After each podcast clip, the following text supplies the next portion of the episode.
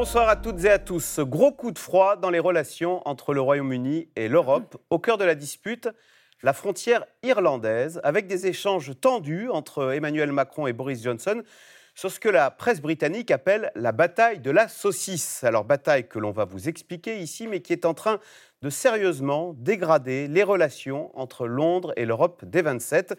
Un sérieux coup de froid donc qui vient gâcher les retrouvailles Europe-Amérique à l'occasion de ce G7 qui se tient en Angleterre, car Joe Biden, le président américain, a choisi de venir en Europe pour son premier déplacement à l'étranger, avec dans l'idée de rassembler les démocraties face à la montée de la Chine.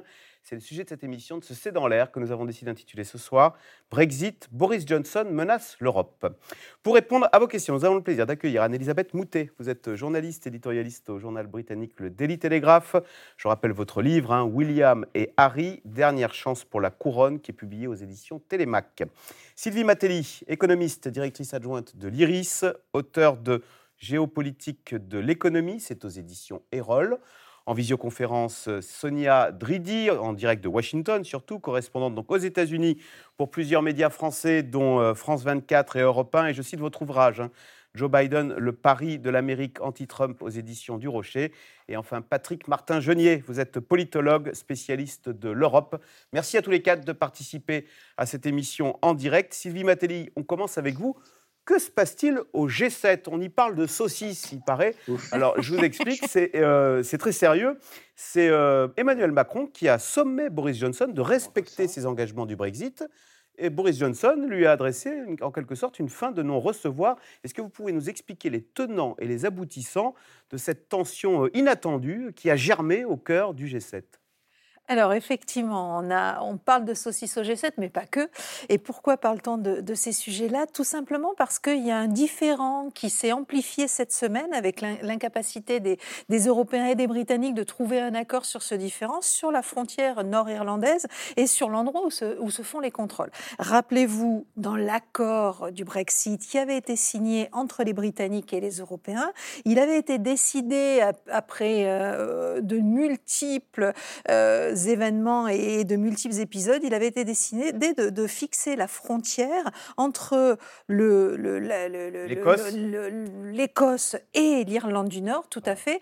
Au milieu de la mer. Au milieu de et, la non, mer. et non pas entre et ce, qui signifie, ce qui signifiait, parce qu'on ne voulait surtout pas rétablir une frontière entre l'Irlande et l'Irlande du Nord, puisque la paix qui avait été acquise il y a une vingtaine d'années l'avait été aussi parce que la circulation des personnes comme des marchandises était, était devenue libre entre l'Irlande et l'Irlande du Nord dans une Union européenne qui, de toute façon, était euh, assurait la libre circulation. Donc le Brexit cassait tout ça, mais on ne voulait surtout pas restaurer cette frontière. Et là, je crois que tout le monde était d'accord, les Britanniques comme les Européens, qu'il ne fallait pas rétablir cette frontière. Simplement, où est-ce qu'on met la frontière? Il a été décidé de la mettre dans la mer, ce qui veut dire qu'aujourd'hui, au Royaume-Uni, quand vous passez d'une région à une autre région, bien vous êtes, en, l'occurrence de l'Écosse... de rencontrer un douanier avec son képi en disant vous avez quoi dans votre valise Tout à fait. Alors techniquement, c'est très compliqué, ça demande beaucoup de, d'efforts, d'énergie et de moyens aussi financiers et humains pour contrôler, mais politiquement, c'est également extrêmement sensible pour, euh, pour un Boris Johnson, qui est quand même un conservateur et qui a voulu faire le Brexit pour retrouver une, une libre marge de, une marge de manœuvre, une certaine liberté dans euh, la gestion de son pays et en particulier la gestion de son économie. Les, euh, les unionistes nord-irlandais, donc ceux qui, les Britanniques ou les, ceux qui souhaitent véritablement que l'Irlande du Nord reste euh, au Royaume-Uni et britannique, euh, ne souhaite pas que ces contrôles soient effectués. Ah Donc il est sous pression et il ne veut pas effectuer ces contrôles. Alors qu'a-t-il fait? Bah, Pour ne pas rétablir la frontière, il a dit OK, on rétablit pas la frontière, mais on va limiter les contrôles en fait. Et globalement, il laisse tout passer. Et il dit parce que si on fait trop de contrôles, la saucisse, la, chair à saucisse, il y aura tellement de contrôle qu'elle va dépérir euh, et elle ne sera pas fraîche quand elle arrivera en Irlande fait, du Nord. Tout à fait. Et, effectivement, il y a eu un certain nombre de pénuries parce que ce sont des mécanismes, ces mécanismes de contrôle qui mettent du temps à se mettre en œuvre. Et donc, face à bah, l'inexpérience des douaniers à, ce type de contrôle à ce niveau-là, eh bien, il y a eu un certain nombre de pénuries qui sont fait sentir en Irlande du Nord. Alors, les Irlandais du Nord qui disent, mais attendez, on n'est pas européen, on est britannique. Pourquoi, quand on veut s'approvisionner depuis le Royaume-Uni, on arrive pas alors qu'on est dans notre pays en réalité Patrick Martin-Genier, euh, donc, il a déclaré Boris Johnson. Euh, l'intégrité du Royaume-Uni n'est pas négociable. Mais c'est exactement comme si chez nous, on nous demandait de mettre une frontière entre le continent et la Corse. C'est exactement la même chose. On est entièrement d'accord. Imaginons effectivement euh, que nous ayons décidé de quitter l'Union européenne, mais que la Corse, ayant obtenu une sorte d'indépendance, on va dire politique, même une délégation, dirait moi, je veux rester dans l'Union européenne. En tout cas, euh, euh, la Corse resterait dans l'Union européenne. Donc, elle aurait un régime tout à fait spécifique, et nous mettrions alors une barrière, en effet, entre la Corse et, et la France. Et donc, cela est tout à fait inadmissible parce que cela remet effectivement en cause l'intégrité territoriale du pays. Je pense même que, étant de juriste de formation que euh, cette frontière entre l'Irlande du Nord et l'Angleterre, le reste du Royaume-Uni, pose des problèmes d'ordre constitutionnel. Et d'ailleurs, c'est pour cela que euh, cette, euh, cet accord, ce protocole a été déféré devant la Cour suprême britannique. Mais on est aujourd'hui dans une situation inextricable, en ce sens que jamais, comme Sylvie Matelli vient de le dire, il n'a été question de remettre une frontière entre l'Irlande et l'Irlande du Nord. Il en va de la préservation de la paix. La difficulté aujourd'hui, c'est que Boris Johnson a menti à tout le monde et surtout aux loyalistes, aux unionistes, qui depuis quelque temps, quelques mois et encore récemment, euh, s'opposent complètement à cette frontière euh, et n'en veulent plus. Et Boris Johnson, rappelez-vous, lorsqu'il faisait campagne pour le Brexit, est allé voir les unionistes en Irlande du Nord et leur a promis que jamais il n'y aurait une frontière lourde entre l'Irlande du Nord et le, Royaume, le reste du Royaume-Uni. Ce qui fait qu'aujourd'hui, il est dans une situation absolument inextricable. Il ne sait pas comment s'en sortir. On assiste à, un retour de la violence en Irlande du Nord. Les loyalistes qui ont été récemment euh, débordés par les paramilitaires. Et donc, c'est véritablement un risque de violence en Irlande du Nord. Et enfin, Arlene Foster, la chef du gouvernement régional est parti ou est sur le point de partir, et le nouveau leader lui-même ne veut plus euh, de cette frontière. Donc on est dans une situation politique tout à fait extrêmement tendue qui à tout moment peut faire repartir la violence. Anne-Elisabeth Moutet, Angela Merkel appelle à une solution pragmatique. Boris Johnson dit mais l'Europe nous, martyrise, cette Europe bureaucratique est trop tatillonne, elle veut là euh, qu'on fasse des contrôles entre l'Irlande du Nord et euh, le Royaume-Uni. Au fond, il faudrait être beaucoup plus coulant avec cette affaire de frontières 20% de tous les contrôles douaniers dans l'espace euh, européen l'ont été uniquement sur ce point-là. C'est-à-dire que c'est plus que pour la ville de Rotterdam. Euh, si on voit le rôle de la ville de Rotterdam dans le commerce international par rapport à celui d'Irlande du Nord, on voit bien qu'il y a tout de même une espèce de, grève du zèle de l'Europe qui veut absolument en faire un principe. En réalité, je pense qu'on veut pourrir les, Britanniques parce que euh, pour ah, pourrir leur Brexit oui. Pour vous, on veut les persécuter. totalement. Et puis, ce n'est pas, pas nouveau, je veux dire, et ça s'est exprimé dans tout. Et quand euh, on parle du vaccin AstraZeneca en racontant des billevesées de temps en temps, toujours euh, contradictoires, mais en gros en disant que ce truc qui est fabriqué par des Britanniques et des, euh, des Suédois était un mauvais vaccin, je ne pense pas qu'on aurait fait ça, un vaccin fabriqué au sein de l'Union européenne. et c'est un sentiment, n'oublions pas, que la perception, c'est la... Côté britannique, on a l'impression vraiment d'être persécuté. Je dis ça parce que vous êtes éditorialiste au Daily Telegraph. Je suis hein. éditorialiste au Daily On a l'impression d'être persécuté par Bruxelles parce qu'on a quitté le club. On a l'impression surtout qu'il y a une blessure narcissique de la part de l'Europe et particulièrement intégrée par Emmanuel Macron qui a fait comme planche principale de sa politique l'Europe depuis sa, sa, campagne électorale et qu'il ne supporte pas que le Brexit puisse se passer euh, euh, dans quoi que ce soit qui puisse satisfaire une partie. Or, c'est un très mauvais traité qui est un traité où, les, où on, on veut absolument qu'il y ait des qui, est un vainqueur et un, et un, vaincu. Et je pense que ce que Angela Merkel est en train de demander, à la différence d'Emmanuel Macron, mais elle, elle est sur le départ, elle, va être remplacée euh, en, septembre. Euh, euh, elle, quand elle appelle au contraire à ce que ce soit raisonnable, elle appelle à ce que ce soit raisonnable dans les deux sens. on voit d'ailleurs qu'Angela Merkel est en train de partir parce que l'Allemagne vient de recevoir un blâme de l'Union européenne, de la Commission européenne. C'est-à-dire que Ursula von der Leyen, qui aurait jamais fait ça à son mentor politique auparavant, a déjà acté le départ d'Angela Merkel et, a flanqué une amende à l'Allemagne sur un point technique différent. Mais la, la, vision britannique, c'est que euh, tout ce qui pourrait fonctionner a été, a été poussé de façon paroxystique pour montrer, vous voyez à quel point ils ont tort et vous voyez... Euh, Les douaniers font du zèle. C'est comme une grève perlée. Sonia Dridi, vous voyez, on est au, au, cœur d'une bataille euh, très intra-européenne, presque une bataille d'ego entre Boris Johnson et Emmanuel Macron franchement, est-ce que le G7 est le bon endroit pour parler de ça? Et euh, pour l'Amérique, pour Joe Biden, euh, est-ce que ce ne sont pas des problèmes très lointains, cette question de contrôle douanier aux frontières, euh, à la frontière irlandaise? Alors pas si lointain parce que euh, les États-Unis se préoccupent de ce dossier. D'ailleurs, dans euh, l'avion Air Force One qui a euh, conduit les journalistes qui couvrent la Maison Blanche vers donc le lieu du G7, eh bien Jack Sullivan, qui est le conseiller à la sécurité intérieure de Joe Biden, a dit à ces journalistes eh bien que les États-Unis allaient se montrer fermes sur ce dossier précisément en disant que ils, avaient prévenu les Britanniques hein, qu'il fallait faire un, un, compromis avec les Européens euh, sur le dossier euh, justement donc de l'Irlande du Nord pour ne pas enflammer les tensions. Et Sullivan a prévenu que si les Britanniques eh bien, remettaient en cause ce qui était prévu par l'accord du, Brexit, eh bien, cela ne serait pas bienvenu chez les Américains. de plus, je vous rappelle que Joe Biden est d'origine irlandaise. il en parle très souvent hein, de ses origines irlandaises. C'est pour lui un côté très important de sa personnalité. Euh, il n'a et donc il ne cache pas son affection pour l'Irlande et il n'a pas non plus caché euh, à l'époque eh bien euh, son rejet, hein, son opposition au Brexit, même s'il il a plusieurs fois dit qu'il fallait accepter le droit des Britanniques de, quitter l'Europe parce que c'est la démocratie. mais les, les, Américains ont même fait planer la possibilité, l'offre d'un accord commercial avec, avec les Britanniques si ils respectaient donc leurs engagements. Donc pour Joe Biden, c'est un dossier tout de même important, ce n'est pas si lointain. Euh, et puis, il y a autre chose, pour finir, euh, qui, euh, qui va embêter Joe Biden avec cette affaire, c'est qu'il est venu en, Europe avec, il l'a dit, hein, il a expliqué dans son, dans son édito Washington Post, avec la volonté de rassembler les démocraties face à la montée des, des autoritarismes et, notamment de la Chine. donc, il veut afficher l'unité de l'Europe. Donc, ces, premières tensions, évidemment, les. Voilà, donc c'est un coup de tonnerre inattendu dans le ciel bleu du G7. Les dirigeants européens sont très remontés, on l'a dit, contre Boris Johnson, accusé de ne pas respecter les accords post-Brexit, une brouille que les tabloïds anglais ont qualifiée de bataille de la saucisse.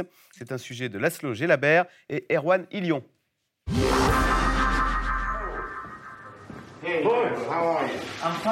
Sous les faux airs de bonne entente, les retrouvailles au sommet du G7 sont perturbées par un séisme politique. Au cœur des tensions, l'épineux dossier du protocole nord-irlandais, un engagement post-Brexit de Boris Johnson. Mais cet après-midi, Bojo menace d'utiliser l'article 16 qui lui permettrait de renoncer à ce protocole. Je pense que nous trouverons des solutions pragmatiques. Et si ce n'est pas le cas, nos amis doivent comprendre que c'est le premier devoir du gouvernement britannique que de préserver l'intégrité du territoire.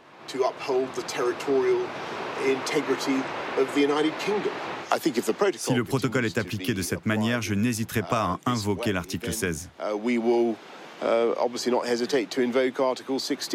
Une déclaration brutale quelques heures seulement après ce communiqué de l'Élysée.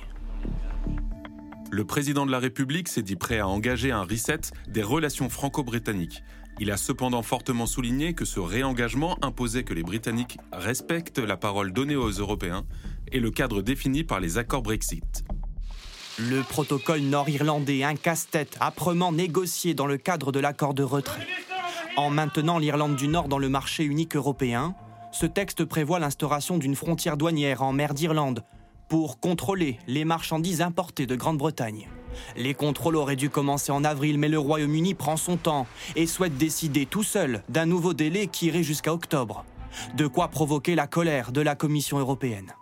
Si le Royaume-Uni venait à prendre de nouvelles mesures dans les semaines à venir, l'Union européenne n'hésiterait pas à réagir rapidement et fermement pour s'assurer que le Royaume-Uni respecte ses obligations. C'est la guerre de la saucisse, titre déjà la presse britannique. Les importations de viande étant interdites depuis un pays hors de l'Union européenne, le nord de l'Irlande risque la pénurie de saucisses fraîches. Autre atout de ce protocole, en vertu de l'accord de paix signé en 1998, il évite l'instauration d'une frontière physique entre l'Irlande du Nord et la République d'Irlande. Une solution du moindre mal, pas du tout du goût des unionistes irlandais qui veulent rester liés à tout prix au Royaume-Uni, un argument brandi par Boris Johnson. Notre priorité est le droit et la capacité des habitants d'Irlande du Nord à accéder, comme ils le doivent, librement et sans interruption, aux biens et services de l'ensemble du Royaume-Uni.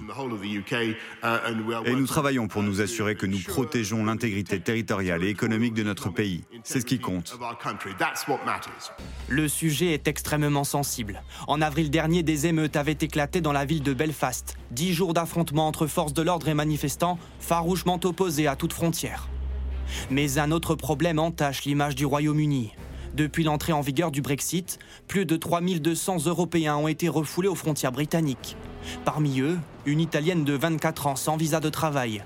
Arrêtée à l'aéroport d'Heathrow, elle est ensuite renvoyée en Italie.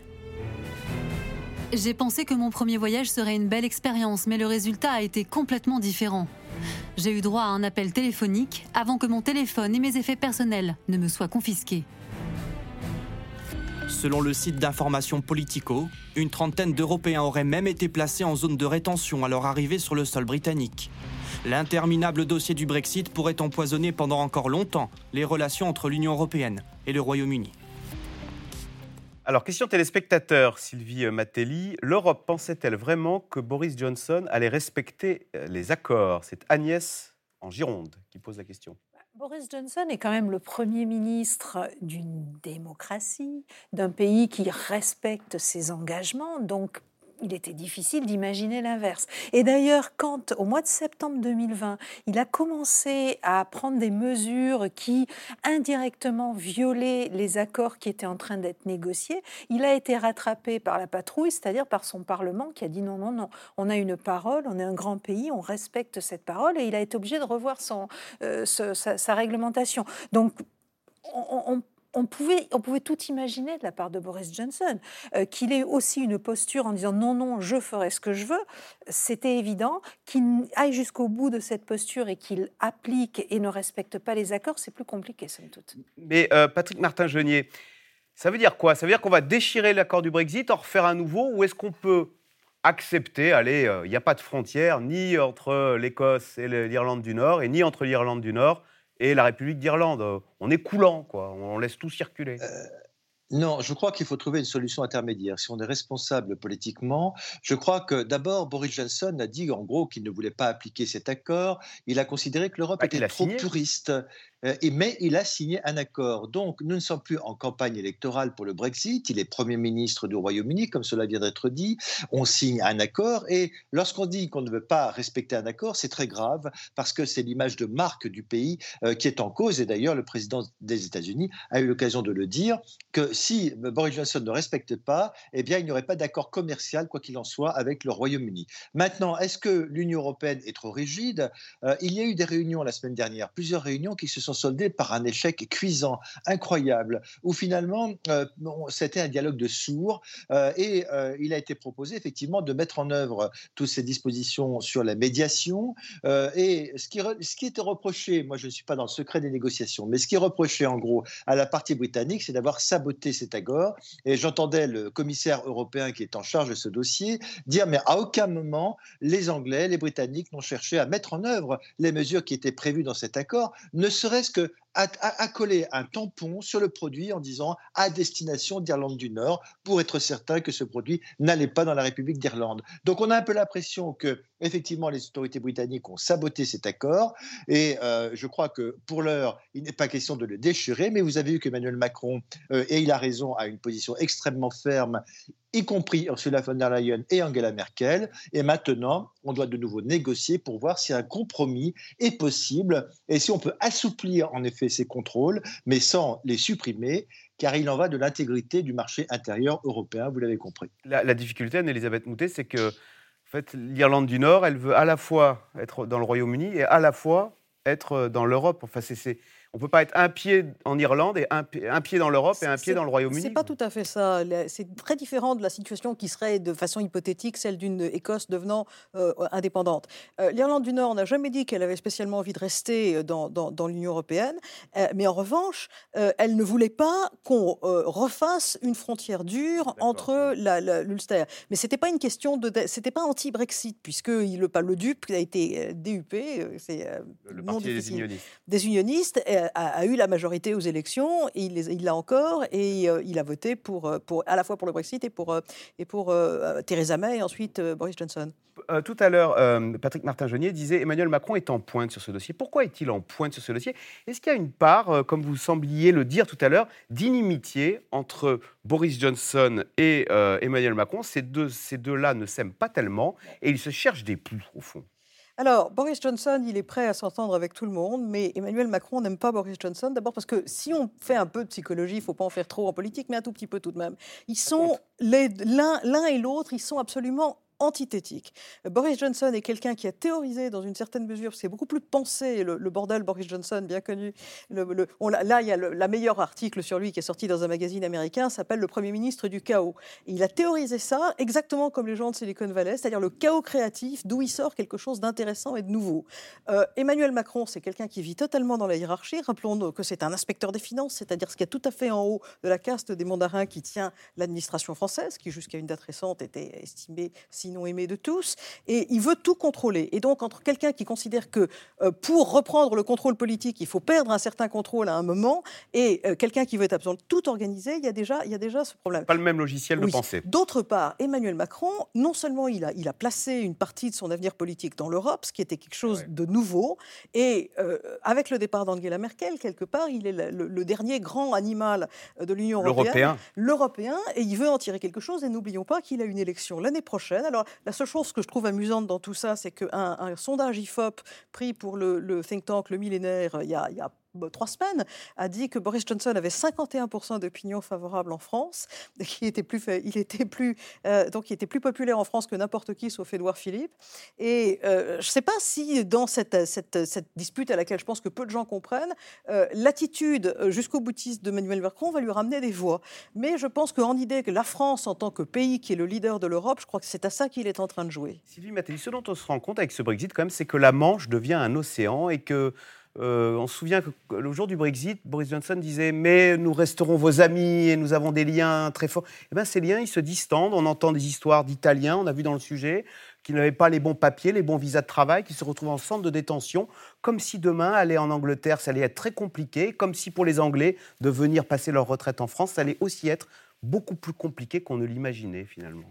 Alors, on s'y attendait un petit peu, déjà de par le fait que le pays était dirigé par Boris Johnson et qu'il en avait fait une partie de son programme. Alors, pas que, hein, ça avait été démarré par Theresa May avec ce Global Britain et cette volonté de repositionner le Royaume-Uni dans le monde et plus uniquement tourné vers l'Europe. Mais on s'en doutait également un petit peu parce que, au fond, si vous regardez l'histoire de l'intégration européenne ces 70 dernières années, bah, vous apercevez que cette intégration, en facilitant les relations, les échanges, les mouvements de personnes entre les pays européens, elle a renforcé, c'est ce que les Américains appelaient dans les années 80 la forteresse Europe. Et ils nous soupçonnaient de vouloir faire une sorte de protectionnisme, de nous protéger les uns les autres en travaillant ensemble. Donc on se rapprochait et forcément, bien quand on n'a plus ces éléments qui nous poussent à nous rapprocher et à travailler plus ensemble, à commercer plus ensemble, à échanger plus ensemble, eh bien on s'éloigne et, c'est quelque chose qui est, qui est un peu inévitable. C'est d'autant plus inévitable que les Britanniques ont récupéré la liberté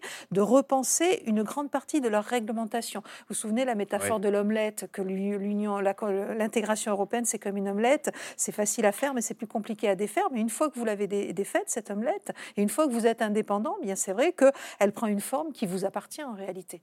Euh, Patrick Martin-Genier, c'est vrai, la, Grande-Bretagne disait, bah, au fond, on veut être moins européen et euh, le, monde est vaste, Global Britain, euh, tissons des liens avec euh, les quatre coins de la planète. Est-ce qu'ils arrivent à le mettre en pratique ou est-ce que ça reste chimérique à ce stade?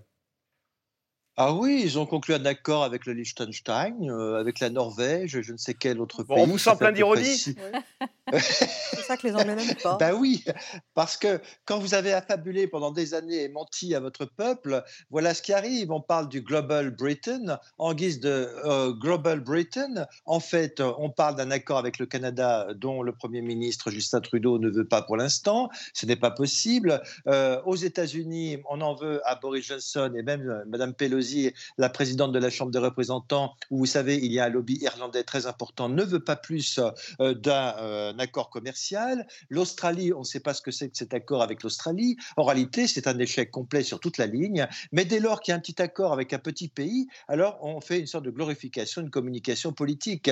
Parce que Boris Johnson, en réalité, ne sait pas comment se sortir du mensonge dans lequel il s'est plongé lui-même. Et il n'y a plus de Global Britain. Encore une fois, rappelez-vous que le commerce avec l'Union européenne, c'est plus de 50% de son commerce.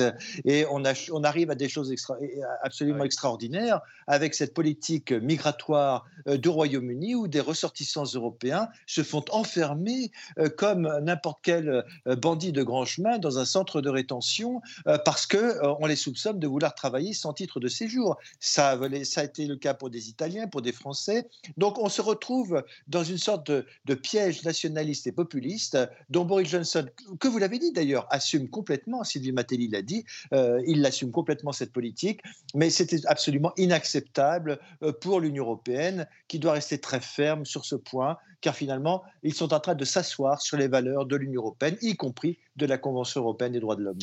Sonia Dridi, comment d'ailleurs ce Brexit est-il vu côté américain? Alors peut-être c'est très compliqué les affaires européennes, mais on a compris que le Royaume-Uni avait quitté l'Union européenne et comment euh, est, perçue cette décision d'avoir quitté l'Union européenne?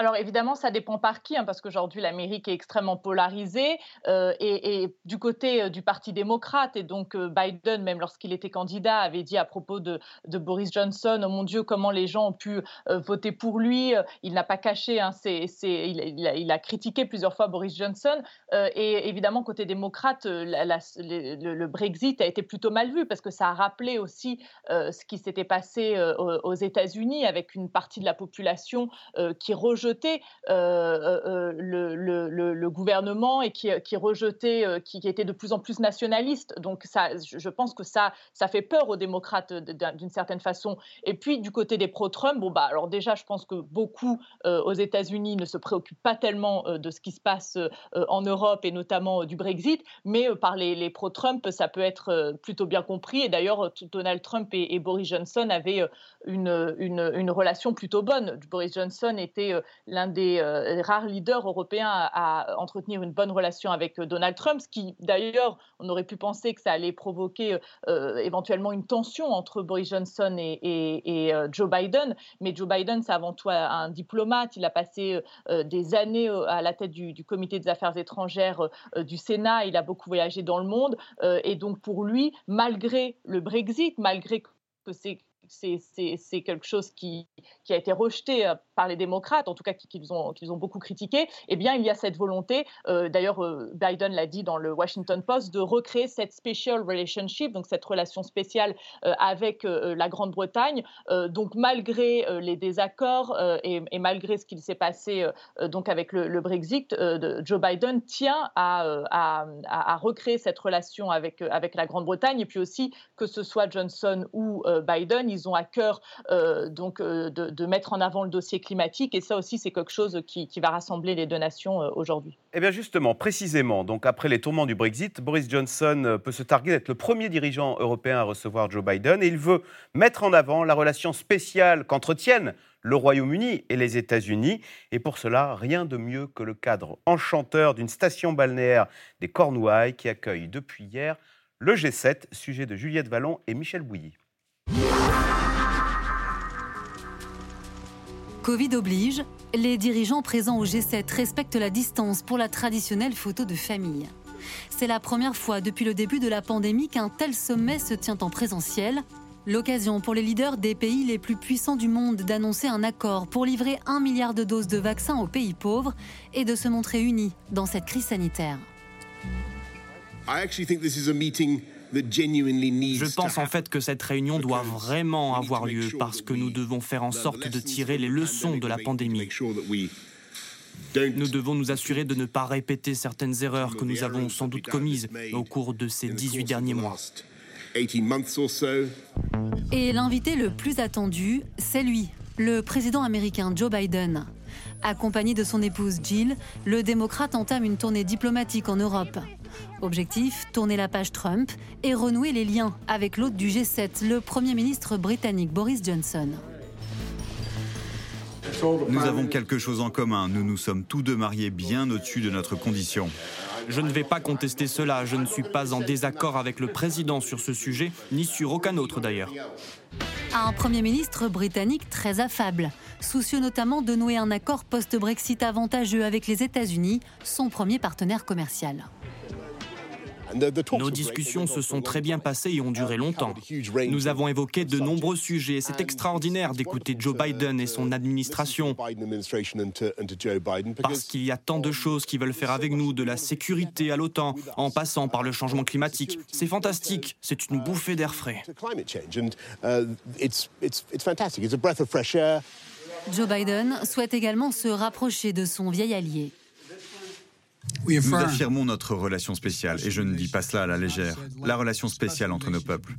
Et nous avons renouvelé notre engagement à défendre les valeurs démocratiques durables que nos deux nations partagent.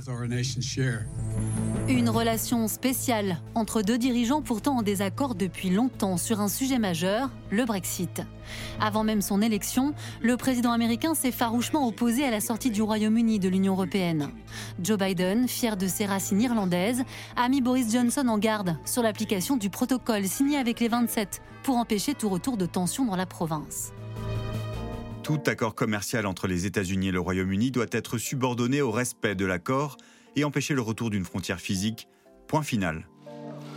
Une ombre au tableau dans la relation des deux dirigeants qui s'ajoute au mépris clairement affiché par Joe Biden il y a quelques mois lorsqu'il qualifiait Boris Johnson de clone physique et émotionnel de Donald Trump. Lors de l'arrivée du milliardaire à la Maison-Blanche, les deux hommes se sont rapidement montrés très proches, comme lors de ce sommet du G7 il y a deux ans. Je dis ça depuis longtemps. Cela n'a pas fait plaisir à votre prédécesseur, mais je dis ça depuis longtemps. C'est l'homme qu'il faut pour ce travail.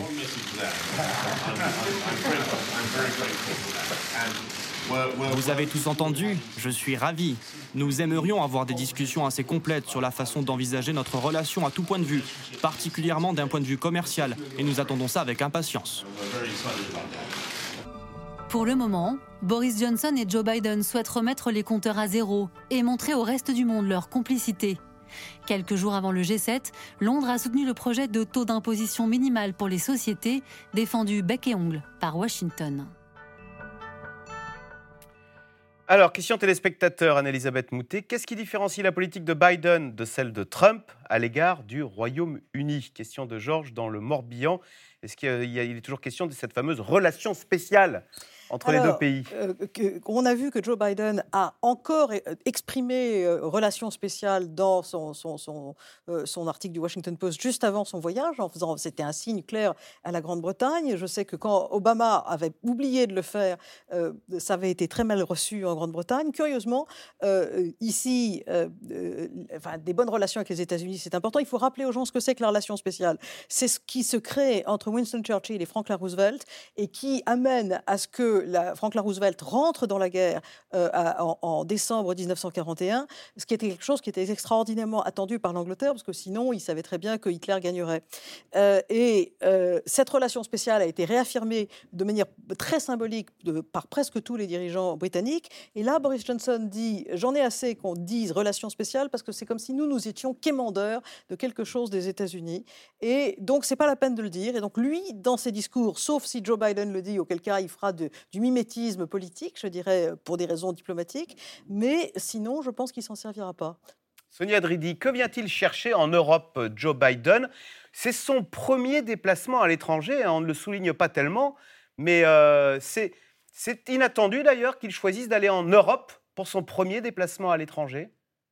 Oui, je voulais préciser ça justement parce que euh, c'est vraiment très symbolique qu'il ait fait son premier déplacement à l'étranger, parce qu'en général, les présidents américains euh, le font plutôt au Canada ou au Mexique. Euh, je sais qu'ici, vraiment, l'administration Biden a, vraiment à cœur de restaurer les relations avec les Européens. Après l'ère Trump, ils en parlent beaucoup dans leurs briefings, quand on voit des gens de l'administration, c'est vraiment une de leurs priorités. D'ailleurs, Tony Blinken, qui est le, le secrétaire d'État, m'avait confié ça, que si Biden était élu, eh bien, l'une de ses priorités, ça allait être de restaurer cette relation avec euh, l'Europe. Il me disait à l'époque que euh, Joe Biden était un candidat transatlantique, donc c'est vraiment très important pour lui. Et puis surtout, euh, ici, on dit que c'est le elephant in the room, l'éléphant dans la salle. Ce que cherchent les Américains aussi avec, avec les Européens, c'est de contrer la Chine.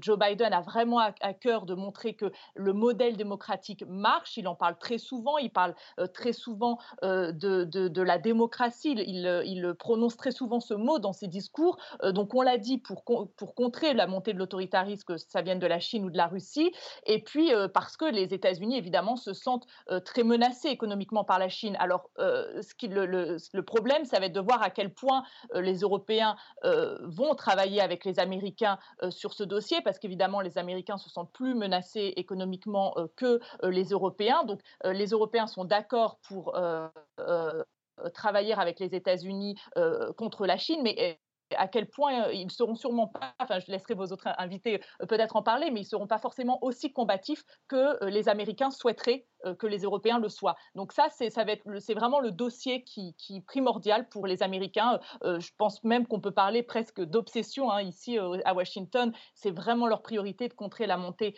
de la Chine. donc c'est à la fois ce voyage de, Biden en Europe pour montrer aux Européens, non pas, pas seulement dans les mots, mais aussi avec un geste fort. Donc ce premier voyage dans l'attitude qu'ils veulent remettre à, au premier plan, donc la relation entre les États-Unis et l'Europe, et puis aussi chercher le soutien euh, des Européens euh, donc dans la montée euh, en puissance de la Chine. Et puis Biden soutient notamment ce, plan d'infrastructure que met en avant le G7 pour D'accord. Bah, alors, précisément, je rebondis, je reprends la balle au bon. Sylvie Matelli, qu'a-t-on à gagner à se laisser entraîner, comme l'a expliqué Sonia Dridi, par Joe Biden dans une croisade contre la Chine? Je vous pose la question parce qu'on sait que pendant longtemps, les Allemands, ils étaient ravis de vendre des voitures. Ils préfèrent vendre des Mercedes aux Chinois que leur faire la guerre. Et, ils le sont toujours d'ailleurs, ils le sont toujours. Et on s'aperçoit, c'était une crainte de, certains lorsque Joe Biden a été élu, de dire au fond, ça va restaurer la relation transatlantique et les Américains vont nous demander de choisir notre camp et on va s'aligner sur les États-Unis au détriment de notre relation avec la Chine. Euh, or, il faut se rappeler qu'en 2019, les Européens, dans un document très officiel, avaient expliqué que certes, la Chine était un rival systémique, mais c'était aussi un concurrent économique. Et ça pouvait être un partenaire sur un certain nombre de sujets. Donc il y avait une approche extrêmement pragmatique. On est, on conçoit cette rivalité, on se rend compte qu'on pratique pas, on n'a pas le même système politique. On est en concurrence économique, mais la concurrence ça peut être porteur.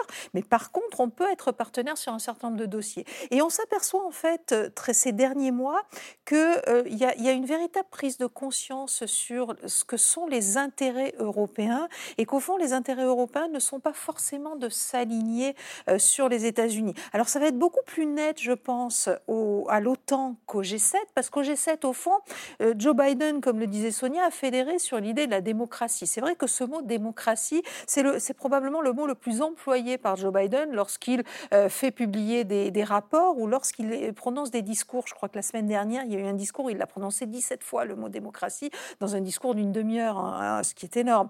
donc sur le, sur le G7, la question de la démocratie, la question des droits de l'homme, la question de la défense de nos valeurs, la question éventuellement d'investir dans les infrastructures ou autres pour se repositionner dans les pays du Sud, c'est quelque chose qui met tout le monde d'accord, européens comme américains. À l'OTAN, ça va être beaucoup plus compliqué la semaine prochaine. C'est une alliance militaire entraînée par les Américains. C'est une alliance militaire et à la base uniquement militaire. Contre, contre l'Union soviétique, mais maintenant c'est contre contre l'Union soviétique, avec objectif principal, au-delà du contre l'Union soviétique, de défendre les Européens. Or, les Américains veulent aujourd'hui mettre la Chine à l'agenda de l'OTAN, ce qui là serait un signal beaucoup plus fort envoyé à la Chine, que ça devient un rival, ça devient un rival, voire un ennemi, ce que les Européens ne souhaitent absolument pas. Patrick Martin, euh, on, va, on va parler, mais Patrick Martin-Genier, Emmanuel Macron... Euh, il rêve de, il parle d'autonomie stratégique, mais là, on n'y est plus du tout. Là, si c'est le retour de l'OTAN, c'est à l'OTAN, c'est l'Amérique qui décide. C'est absolument pas l'autonomie stratégique d'Emmanuel Macron. Oui, euh, d'où petit, euh, la petite divergence entre le président des États-Unis et Emmanuel Macron. On a bien vu que euh, manifestement, de toute façon, l'objectif pour Emmanuel Macron, qui, comme vous savez, a essayé de faire avancer l'Europe de la défense, nous n'y sommes pas, c'est plutôt une coordination en matière de matériel militaire, renforcer la cohésion européenne. Mais on voit bien aujourd'hui que les la seule puissance capable de faire respecter un certain nombre de choses, notamment les droits de l'homme, ce sont les États-Unis. Mais là où le président de la République française a raison, c'est de dire que ce n'est pas parce que nous avons une administration démocrate, parce que nous avons Joe Biden à la Maison-Blanche, Joe Biden peut-être dans quelques années ne sera plus président, nous devons continuer notre effort pour assumer ce qu'il appelait la, la souveraineté européenne. Renforcer effectivement une solidarité européenne, la défense européenne, c'est une priorité, car nous n'aurons pas toujours les États-Unis derrière. Et d'ailleurs, euh, Joe Biden n'a pas du tout remis en cause l'objectif de 2% du PIB des pays européens consacré à la défense. Et je crois que cela, c'est très important. Il y a un agenda pour Joe Biden, c'est effectivement lutter contre l'influence de la Chine, euh, qui devient extrêmement dangereuse. Et je lisais récemment un scientifique qui disait, enfin un, économiste, qui disait qu'aujourd'hui la Chine a des moyens de rétorsion à la fois politique et économique contre l'Europe. On a bien vu récemment que l'Europe allait signer un accord commercial avec la Chine sans même regarder la politique des droits de l'homme. C'est le Parlement européen qui a dit maintenant ça suffit. Donc nous avons une faiblesse là-dessus sur le respect des droits de l'homme. Et je crois qu'effectivement, c'est la priorité de Joe Biden, qu'il ne faut pas l'oublier. Par exemple, rencontre dès mercredi prochain euh, Vladimir Poutine, le président russe. Donc sur ce point, la politique des droits de l'homme, c'est important. Je, pense que ça n'est pas uniquement, ça doit être la politique des droits de l'homme, ça doit être les conditions terrifiantes qu'on fait aux, Ouïghours, par exemple, ça doit être ce qui se passe à Hong Kong avec les gens arrêtés parce qu'ils portent une fleur dans la rue à l'anniversaire euh, de la, révolte de l'année dernière, euh, les gens qui disparaissent, euh, les patrons qu'on fait disparaître plusieurs mois en prison et qui réapparaissent comme Jack Ma. Je veux dire que c'est tout de même un endroit orwellien, mais c'est aussi notre intérêt économique parce qu'il y a du vol de, de, de propriété intellectuelle absolument à tous les niveaux. Ils, nous achètent un train et ensuite ils en font 600 et avec curieusement de la mécanique qui ressemble beaucoup. Euh, il y a euh, l'influence, euh, toutes ces questions de réseau 5G. La Grande-Bretagne a refusé d'utiliser Huawei pour le 5G. Ça veut dire l'accès à nos données. Ça veut dire la possibilité aussi de nous paralyser parce que si on sait comment ça fonctionne, on peut l'arrêter ensuite quand on veut pas que ça se fasse. Il y a la, Chine qui a été très longtemps l'empire du milieu et donc le, le monde existait, le centre c'était la Chine et les périphéries étaient moins importantes, se rend compte qu'elle ne peut plus nourrir ses habitants autrement qu'en colonisant l'Afrique. Et on, on va peut-être parler de colonisation tout à l'heure, mais beaucoup de, nationaux des pays africains se rendent compte que c'est pas rigolo du tout d'avoir une colonisation économique en train de euh, euh, s'arroger à la fois des terres simplement pour cultiver de la nourriture et des, matières premières. Et donc on a un, pays, un pays qui a un sens euh, politique très important, un sens moral totalement différent du nôtre, et qui est en train d'attaquer tous nos intérêts. Donc l'idée qui consiste à dire ah, il ne faut pas être sentimental pour trois trucs, il faut faire attention, il faut faire des, traités commerciaux. Je pense que n'importe quel traité commercial avec la Chine doit se servir des droits de l'homme justement parce que c'est quelque chose qu'ils n'aiment pas. Euh, et si l'idée de cette mollesse, ça me terrifie. Enfin, je veux dire en tant que citoyenne, je dirais presque. Euh, Sylvie Matteli, c'est vrai qu'il y a eu cette, euh, cette enquête réalisée pour la conférence de Munich sur la sécurité. On a interrogé euh, des, Européens et des Américains sur quel est le plus grand danger. Pour les Américains, le plus grand danger, c'est la Chine et les cyberattaques, exactement ce que vous disiez. Et pour les Européens, le plus grand danger, c'est le climat, c'est le réchauffement climatique. Euh, ce sont deux, lecteurs, deux lectures du monde, mais on voit qu'on n'est pas tout à fait en phase. Hein. Les Américains, quand même, pour eux, euh, ils veulent nous, nous, emmener dans une croisade contre, pour eux, le danger numéro un, qui est la Chine.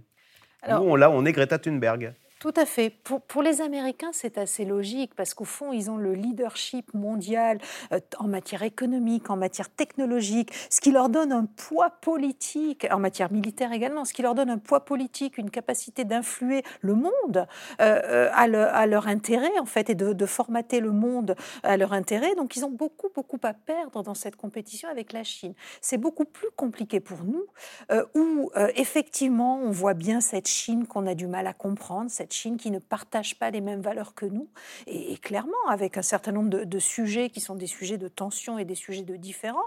Mais de notre côté, c'est aussi sur l'essor de cette Chine qu'on a appuyé ces dernières années une, une amélioration, enfin une, une amélioration du, du niveau de vie de la population, l'accès à des biens bon marché. C'est aujourd'hui, on se rend bien compte, et on l'a vu dans la crise du Covid, qu'on est extrêmement dépendant de l'économie chinoise et des productions chinoises. Et donc, couper les liens tout de suite parce qu'on en ferait un ennemi, c'est quelque chose qui est très compliqué. Euh, vous savez, moi, je, subis un peu dans cette histoire un biais cognitif d'économiste. C'est-à-dire, pour les économistes, le monde est moins manichéen que pour, euh, pour les gens qui, font de la science politique. Et la compétition peut être porteuse, en fait. La compétition peut être constructive et, et peut générer un surplus. Alors, encore une fois, j'admets que c'est peut-être un biais cognitif, mais du coup, ça nous oblige à regarder la complexité dans toute sa complexité. Alors, retour en Angleterre où se tient donc le G7 avec Joe Biden et son épouse qui iront prendre le thé ce dimanche à Windsor à l'invitation de la reine Elisabeth II. Une séquence que la reine d'Angleterre espère positive car la souveraine est depuis quelques semaines au centre d'une série de polémiques accusant la couronne britannique d'être colonialiste et raciste. Sujet de Mélanie Nunes avec Ilana Azinko.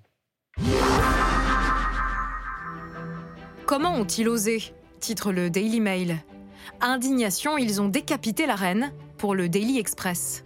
C'est le scandale, à la une des tabloïds qui secoue la Grande-Bretagne. Un portrait, celui de la reine Elisabeth II, décroché par des étudiants de la prestigieuse université. La semaine dernière, une association de l'un des collèges d'Oxford a voté le retrait du tableau de la reine au motif qu'elle incarnerait le passé colonialiste de la couronne britannique. Une provocation nécessaire selon la présidente de ce collège. Être étudiant, c'est bien plus qu'étudier. Il s'agit d'explorer et de débattre des idées. Il s'agit parfois de provoquer l'ancienne génération. On dirait que ce n'est pas si difficile à faire de nos jours. Inacceptable pour le gouvernement britannique, obligé de réagir. C'est une situation ridicule que nous observons à Oxford. C'est injuste. Et je pense qu'il y a des problèmes bien plus essentiels. Nous sommes chanceux de vivre dans un pays avec une reine qui rayonne dans le monde entier. Je suis très fier d'avoir affiché son portrait. Un débat qui fait suite à des soupçons de racisme au sein même du Palais royal. Des révélations explosives. Dans les années 60, les équipes de la reine à Buckingham auraient interdit l'embauche de personnes de couleur et des étrangers pour travailler au sein du palais. Un scoop du Guardian qui choque l'Angleterre. Le journal de référence a collecté de nombreuses archives. Elle prouverait que la couronne britannique aurait interdit aux minorités ethniques d'occuper des fonctions officielles pendant des années, comme ce document datant de 1968.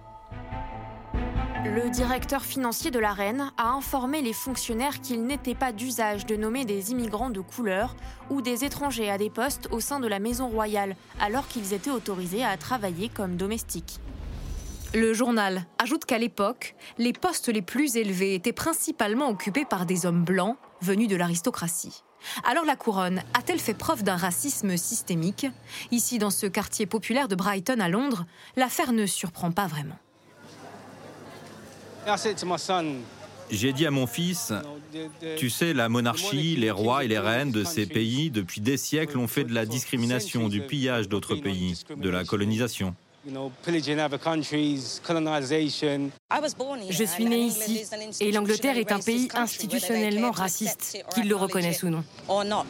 Les allégations du Guardian considérées comme mensongères pour la monarchie britannique, qui a vivement réagi. Ces conversations datent d'il y a plus de 50 ans et ne reflètent pas les pratiques d'aujourd'hui. La Maison royale et Sa Majesté se conforment aux dispositions de la loi sur l'égalité, en principe et en pratique. En mars dernier déjà, les soupçons de racisme étaient évoqués à mots couverts par le prince et son épouse Meghan. Devant le monde entier, face à Oprah Winfrey, ils évoquent leur mésentente avec la couronne britannique, parmi les diverses accusations, celle de racisme liée à leur fils.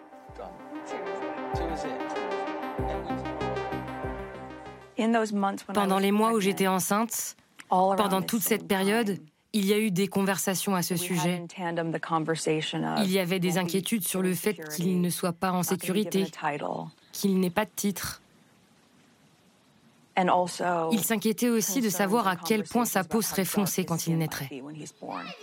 Et le premier membre de la famille royale, contraint de réagir en public sur le sujet, c'est son beau-frère, le prince Harry. Monsieur, avez-vous parlé à votre frère depuis l'interview? Non, je ne lui ai pas encore parlé, mais je le ferai. Pouvez-vous juste me dire si la famille royale est une famille raciste, monsieur? Non, nous ne sommes pas du tout une famille raciste. Des relations tendues, qui pourraient peut-être se réchauffer grâce à cette heureuse nouvelle. La naissance du deuxième enfant de Meghan et Harry, Lilibet Diana. Lilibet, le surnom de la reine, le couple lui aurait déjà présenté par écran interposé. Euh, question téléspectateur, Anne-Elisabeth Moutet. Décidément, en ce moment, rien n'est épargné à la famille royale. Euh, question de Catherine en Côte d'Or, donc la famille royale qui est est sujet d'accusations de racisme, alors à la fois pour des comportements passés et récents, avec l'interview de Pra Winfrey. On a l'impression que ces questions raciales préoccupent, sont au cœur quand même en ce moment dans, dans, la, dans le Guardian, on en parle énormément. Alors vous citez le Guardian, le Guardian est un journal de gauche qui a euh, choisi ce terrain, tout comme il y a maintenant à Paris aussi des universités qui ne font que du décolonialisme, qu'on en fait beaucoup à Sciences Po, on en fait à Normal, on a l'école normale, on en fait à l'EHESS, on en fait à Paris-Jussieu. Donc c'est pas, il y a, y a un petit milieu intellectuel et de gauche qui considèrent que c'est absolument essentiel. Il y a aussi les vraies questions de racisme, parce que le racisme existe. Donc là, on ne va pas rentrer dans la totalité de la chose, mais certainement sur la... Mais Winston Churchill a été, a été accusé de racisme en Grande-Bretagne. C'est en Grande-Bretagne qu'on a déboulonné des statues. On a l'impression que ces, ces thèses qui nous viennent des États-Unis, elles arrivent en Europe par le Royaume-Uni. Elles arrivent d'autant plus facilement par le, par le Royaume-Uni que le Royaume-Uni parle anglais comme à peu, à peu de choses près les États-Unis. Et donc toute cette littérature est disponible sur Internet à n'importe qui euh, et qu'on peut la faire circuler et que d'autre part, alors curieusement, on invoque et on invoque à tort, un certain nombre de leurs disciples l'ont bien dit, euh, des philosophes français, euh, des gens comme Deleuze, Derrida, Michel Foucault, etc., qui n'ont pas exactement dit ça, mais ça a été intégré. Alors, regardons tout de même la différence entre les meurtres de personnes de couleur par la police américaine, environ 250 à 300 par an, il y a des chiffres, et en Grande-Bretagne, où au, total, il y a peut-être 10 personnes qui sont tuées par la police. Non, c'est en France. En France, il y a 10 à 12 personnes qui sont tuées par la police par an, ce qui n'est pas bien, c'est 12 de trop. Euh, en Grande-Bretagne, c'est un peu moins, mais c'est quelque chose d'à peu près similaire. Et la proportion, c'est beaucoup plus de personnes blanches que de, personnes de couleur, même aux États-Unis d'ailleurs. Et donc, on voit bien qu'il y a quelque chose de différent. L'Amérique a un problème enfin, personnel, je dirais, du pays, qui est qu'il est fondé sur, à un moment, l'esclavage, qui n'existait pas euh, dans les, dans, dans, dans, dans les pays, euh, dans les métropoles, ni en Grande-Bretagne, ni enfin dans le reste de l'Europe. Mais surtout, ça circule en anglais et ça arrive là-bas. Alors, sur le passé, sur le passé, alors que le racisme est existé, c'est absolument vrai. Le racisme a d'ailleurs existé dans beaucoup d'autres endroits, mais c'est parfaitement vrai que on le. Moi, je vois pas. Alors, il faut tout de même rappeler, bon, en France, on a eu un président du, Sénat qui était, qui était noir, mais on ne pensait pas au fait qu'il était noir, il était guyanais et il était donc français. Et l'attitude qui consiste à prendre les gens en communauté euh, euh, en Grande-Bretagne, ça a été une approche différente qui, en ce moment, à mon avis, se paye avec ces accusations. Je voudrais dire un dernier mot sur les accusations contre la famille royale. Les, euh, enfin, il faut aussi rappeler que dans le gouvernement britannique, le ministre des Finances est d'origine indienne, la ministre de la Police est d'origine indienne, le, le, maire de Londres, qui n'est pas au gouvernement, euh, est, un, fils d'un chauffeur de bus pakistanais, euh, qu'on a beaucoup plus fait rentrer à des postes régaliens euh, des personnes de couleur depuis un certain temps en Grande-Bretagne que maintenant. Sur la famille royale, il faut bien se rendre compte qu'il n'y avait pas vraiment de questions. Au contraire, il y a la, reine tenant au Commonwealth. Pour elle, c'était un atout d'avoir des personnes de couleur autour d'elle à partir du moment où ça s'est développé. mais c'est les accusations qui sont euh, le, départ de Meghan et Harry. Et là, on rentre dans quelque chose d'entièrement différent, qui est euh, essentiellement un divorce familial entre euh, deux personnes et puis le reste de la famille royale. Sonia Dridi, quand on voit donc cette association étudiante qui a décroché le portrait de la reine Elisabeth II au motif qu'elle représente l'histoire coloniale récente, ça entre typiquement en résonance avec, avec les questions qu'on se pose sur certains campus aux États-Unis. Vous n'êtes pas du tout étonné euh, de cette pratique euh, vue euh, côté américain? Alors, je, reste étonnée par cette pratique, mais c'est vrai qu'aux États-Unis, euh, le, mouvement euh, antiracisme, euh, le mouvement Black Lives Matter a de plus en plus de résonance, notamment chez les jeunes, chez les jeunes progressistes, dans les, universités. Et c'est un dossier sur lequel justement Joe Biden est poussé parce qu'il a été en, partie élu par les, jeunes progressistes, et poussé à travailler et, et, qu'il est poussé à traiter ce sujet finalement. D'ailleurs, c'était quand même très symbolique. Il y a peu, Joe Biden est le premier président américain à s'être rendu à Tulsa, où il y a eu un massacre d'environ 300 Afro-Américains, et c'est le premier en 100 ans à s'être rendu sur place, ce qui a été très apprécié par les Afro-Américains et plus généralement par les démocrates, par le mouvement antiraciste. Il, euh, il a dit que c'était un massacre, il a prononcé ce mot. Euh, Joe Biden qui euh, va aussi mettre en place une aide économique aux Afro-Américains, qui a aussi dénoncé récemment les attaques pour le droit de vote des Afro-Américains, parce que plusieurs États comme le Texas veulent mettre en place des lois qui vont clairement limiter l'accès au vote pour les Afro-Américains notamment et, et les populations population euh, minoritaire euh, et défavorisée. Euh, donc c'est vraiment un sujet qui est en effet primordial aux États-Unis, qui renforce la division de la population. Et d'ailleurs, pour terminer sur, sur ce point, l'achat d'armes aux États-Unis a augmenté très fortement l'année dernière, donc en raison de la pandémie, mais aussi en raison du contexte politique tendu. Et, et beaucoup de gens à qui j'ai parlé m'ont dit en effet que avec les manifestations Black Lives Matter, avec la montée de ce mouvement antiraciste, eh bien, ceux qui sont opposés à cela, euh, euh, notamment beaucoup de républicains, eh bien, euh, certains ont décidé de s'armer parce qu'ils ont pris peur par ces manifestations. Donc, c'est un sujet qui divise vraiment l'Amérique et on voit que c'est voilà que Joe Biden est en tout cas forcé de prendre ce sujet en main et qu'il est poussé par les, plus progressistes à adresser le problème. Sylvie Mattei, c'est d'ailleurs une menace qui pèse sur la politique de Joe Biden. Il pourrait se faire déborder sur son aile gauche qui euh, au nom d'une politique inclusive, bah, euh, est très demandeuse justement d'une discrimination euh, raciale positive, hein, ce qu'on appelle chez nous.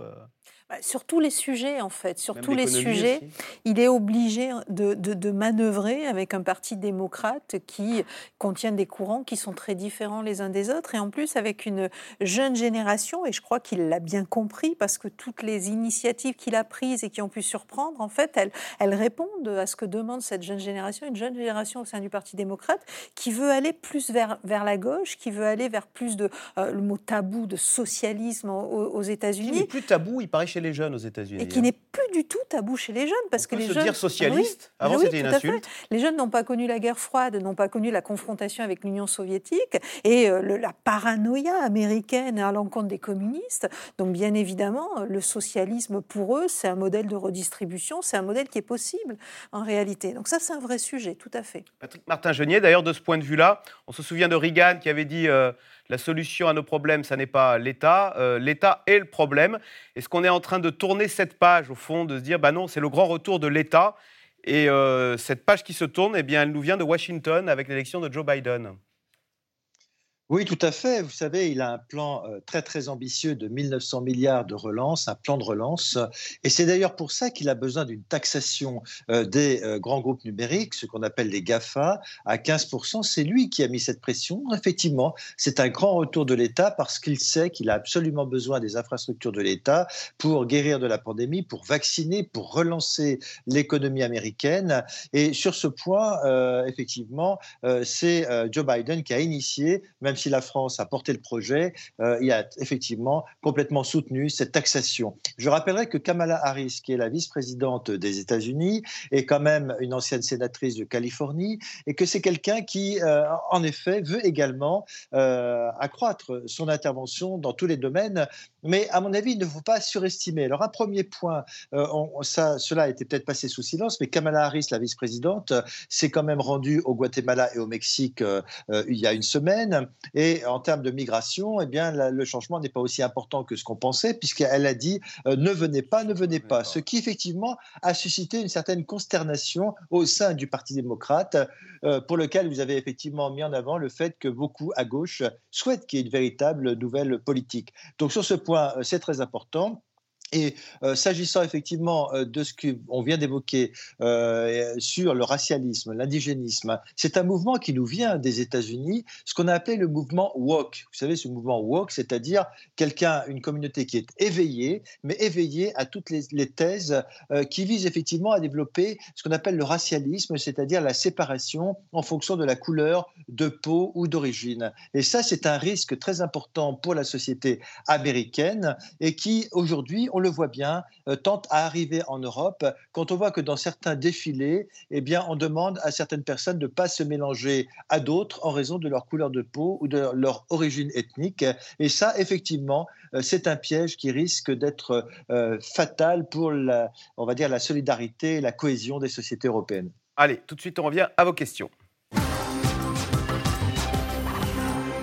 Les Européens ont-ils eu tort de croire en la parole de Boris Johnson, Anne-Elisabeth Moutet, qui avait dit je, bah, ferai la frontière entre euh, euh, le Royaume-Uni, enfin non, la Grande-Bretagne et l'Irlande du Nord. Finalement, il n'y aura pas de frontière. Il a dit l'intégrité du Royaume-Uni n'est pas négociable. Écoutez, il y a euh, de, chez certains chroniqueurs une nécessité de dire trois ou quatre fois dans leur intervention euh, euh, Boris Johnson a menti, il ment, il a menti, c'est un menteur. Mais c'est pas vrai, il y avait une négociation, c'était au, sein de cette négociation qu'il il, y y avait un certain nombre de possibilités. Il a dit qu'il n'y aurait pas de frontières terrestres, il a dit qu'il y avait un certain nombre de solutions pour faire ces contrôles d'une manière non invasive, et en particulier l'utilisation de nouvelles technologies, de puces RFID, de choses qui vous permettent même de loin, euh, comme du sans contact euh, euh, avec une carte de crédit, pour vérifier l'arrivée, l'arrivée des biens, et qu'ensuite, alors ça c'est une attitude. Pourquoi, d'ailleurs il faut vérifier à ce point C'est pour éviter qu'il y ait du dumping et que le Royaume-Uni, profitant de normes qui seraient plus basses, n'exporte vers l'Europe des produits qui seraient pas aux normes chez nous. Quoi. Alors, les normes et le dumping, c'est deux choses différentes. Le, le, dumping, enfin, le, le, dumping, je pense que les, les, contourner la frontière par l'Irlande du Nord, les, frais simplement de, euh, de, de, transport seraient élevés, d'autant plus qu'en ce moment, avec toutes les dépenses dont on a parlé pendant cette émission, nous sommes en train de regarder, au euh, de regarder le retour de l'inflation. Les prix du transport maritime ont déjà doublé, triplé, euh, et c'est pas terminé. Or, nous achetons de plus en plus de choses qui viennent en particulier de Chine. la contrebande par la route irlandaise vous n'y croyez pas Je n'y crois pas du tout, je pense que ce n'est pas très pratique. Mais en revanche, y que chacun des camps en fasse une affaire de principe avec des principes différents, c'est une vraie question. Mais je pense que le mot de un pays souverain doit avoir une frontière, c'est ça un pays, souverain doit, un pays souverain doit avoir une frontière, et je pense surtout qu'il y a une, un refus, peut-être des deux côtés, d'essayer d'écouter l'autre avec une certaine bienveillance. Ils ont signé, ils appliquent, sinon on pénalise. C'est pourtant simple, non Frédéric, dans le Maine-et-Loire? Ah bah qui c'est les plus forts? Qui c'est le patron? C'est clair. Oui, ça paraît très simple vu d'ici, mais vous voulez faire quoi en fait hein? On peut appliquer des sanctions au Royaume-Uni ah bah C'est ce qui se passera probablement s'ils ils ne parviennent pas à respecter l'accord. Mais je pense qu'avant qu'on arrive à des sanctions, on va quand même, somme toute, essayer de, trouver un accord. Et, et, pour une bonne et simple raison, et ça rejoint et ça complète ce que disait Anne-Elisabeth, c'est que au fond, L'enjeu, c'est un enjeu d'exemple, c'est-à-dire si on laisse euh, la Grande-Bretagne faire, euh, pratiquer comme elle veut et euh, exploiter comme elle veut cette frontière sans véritablement contrôler, eh bien c'est la porte ouverte à ce que d'autres pays en Europe, aux portes de l'Europe et à, l'intérieur du, marché unique, laissent entrer également sans trop contrôler. Au fond, si on assouplit les contrôles au Royaume-Uni, pourquoi pas dans le, reste de l'Europe Donc je pense qu'il y, y, a quand même un, un enjeu assez important de, d'intégrité de ce marché unique européen qui doit être porté par les Européens qui ne pourront pas, qui ne pourront pas laisser faire quoi qu'il arrive. Et si je peux ajouter quelque chose sur l'inflexibilité européenne. Euh, question justement, y a-t-il vraiment des contrôles douaniers à la frontière irlandaise? Alors, honnêtement, je n'y suis pas allée. Il y a des contrôles. Il y en a eu pas mal. Je n'ai pas, fait de terrain. Je ne peux pas vous en parler. Vous avez remarqué que la Suisse a arrêté les négociations avec l'Union européenne sur, son appartenance à l'espace économique européen. C'est tout de même quelque chose d'important. Ça veut dire parce qu'on peut dire ah les Anglais ils ont fait ça n'importe comment, Boris c'était un compte n'importe quoi. Mais enfin les Suisses qui avaient extraordinairement bien travaillé leurs négociations et qui était d'ailleurs un des griefs à Bruxelles des journalistes suisses, suisses qui euh, suivaient cette question à Bruxelles, qui disaient bah, vous savez aux, aux Britanniques vous savez, on vous a pourri la vie parce que euh, à, Bruxelles, à la Commission, on dit plus jamais les Suisses, plus jamais ces discussions sur les ah. conditions dans lesquelles on va aménager le marché, le marché unique. Sonia Dridi, quelle est la position de Joe Biden sur la question irlandaise? Alors, euh, Joe Biden, euh, lui, encore une fois, l'a dit et répété avant de venir hein, qu'il allait être qu'il allait se montrer ferme face au Royaume-Uni pour qu'ils respectent leurs accords. Et, on n'a pas encore eu de réponse de, Washington, mais si jamais Boris Johnson ne respecte pas donc, ce qui a été écrit dans le Brexit, c'est possible qu'ils peut-être ils aillent un peu à reculons sur cette, cet accord commercial qu'ils font planer avec la Grande-Bretagne. Donc c'est une question quand même importante pour Joe Biden, d'autant plus, une fois encore, que Joe Biden, d'origine irlandaise, a beaucoup d'affection donc pour l'Irlande. Alors même si, petite parenthèse, Sylvie Matelli, les Irlandais goûtent très peu de la fameuse taxe à 15%, parce que eux, comment ils attirent les, les GAFA, c'est avec leur, leur dumping fiscal. Donc si on leur, on leur interdit de pratiquer le dumping fiscal, et, Joe Biden n'est pas très sympathique vis-à-vis de ils ont, échappé, ils ont échappé au pire grâce aux Européens, puisque la taxe au départ devait être à 21%, et Joe Biden avait prévu du 21%. Ils sont à 14%. 12 les ah, Irlandais. Ça dépend pourquoi. Mais... Ça euh. dépend pourquoi. Bon. Alors, euh, question téléspectateur, Patrick Martin-Genier. L'entente cordiale entre notre pays et le Royaume-Uni est-elle encore d'actualité? C'est Michel qui vous pose la question en Moselle. Oui, alors je répondrai à Michel, bien sûr. Euh, les Britanniques sont un peuple ami, c'est un très grand peuple. Nous avons beaucoup de choses à partager ensemble. Euh, j'aimerais simplement qu'il n'y ait pas une détérioration de nos relations. Je crois que nous avons beaucoup de choses à faire, par exemple, en termes de défense européenne. C'est quand même une grande puissance nucléaire. Et je crois que cet épisode tout à fait malheureux du Brexit euh, eh bien, ne doit pas entamer cette entente cordiale. Je dirais malheureusement que les jeunes vont être les principales victimes de cela, en ce sens que on a vu que eh il y aura des, échanges scolaires, universitaires qui vont diminuer. Ils ne vont plus participer à des échanges scientifiques. Et cela est de nature à affecter nos relations euh, scientifiques, commerciales. Mais sur le plan des relations, de l'entente cordiale, des relations amicales, je ne pense pas. Ça reste un grand pays. Nous avons beaucoup de choses en commun. Et j'espère qu'effectivement, euh, Boris Johnson n'est pas éternel euh, et nous recommencerons une, des relations tout à fait cordiales. Anne-Elisabeth Moutet, Boris Johnson risque-t-il de rallumer la guerre civile en Irlande et d'accroître la tension avec l'Écosse? François, en Loire-Atlantique. Alors, ce sont deux questions entièrement différentes. Euh, L'Irlande du Nord, au contraire, non seulement elle ne veut pas euh, l'indépendance, mais comme c'est la, province qui est à majorité protestante, elle se considère un petit peu comme assiégée dans le conflit irlandais, et donc au contraire, elle tient absolument à rester britannique. Euh, L'Écosse, c'est très différent, parce que l'Écosse, il y a une volonté de référendum. Nicola Sturgeon, la patronne du SNP, le Parti national écossais, a fait toute sa carrière politique sur la notion d'indépendance. il y a eu un premier référendum qui a été gagné de justesse par les, gens de l'Union, les gens qui voulaient l'Union en Écosse en 2014. On dit mais elle ne peut pas le demander comme ça et Boris Johnson a dit euh, pas avant un certain temps. Mais dans les dispositions du référendum de 2014, on disait qu'il n'y en aurait pas un pendant 10 ans. On se disait que c'était une certaine période. Ben, c'est en 24 et euh, en 24 ils vont revoter et là le, le danger est réel, il va arriver probablement. Voilà, bah, c'est la fin de cette émission. Merci beaucoup euh, d'y avoir participé. Je rappelle que C'est dans l'air est disponible gratuitement en podcast euh, audio sur toutes les plateformes euh, Deezer, Apple Podcast, Castbox, Spotify. Un petit mot pour féliciter et remercier les équipes de France Télévisions pour leur souplesse et ses émissions aux petits oignons avec des duplex à Washington qui roulent comme sur des roulettes. Vous restez sur France 5. Lundi, vous retrouverez Caroline Roux. Tout de suite, c'est l'hebdo. Bonne soirée, à lundi.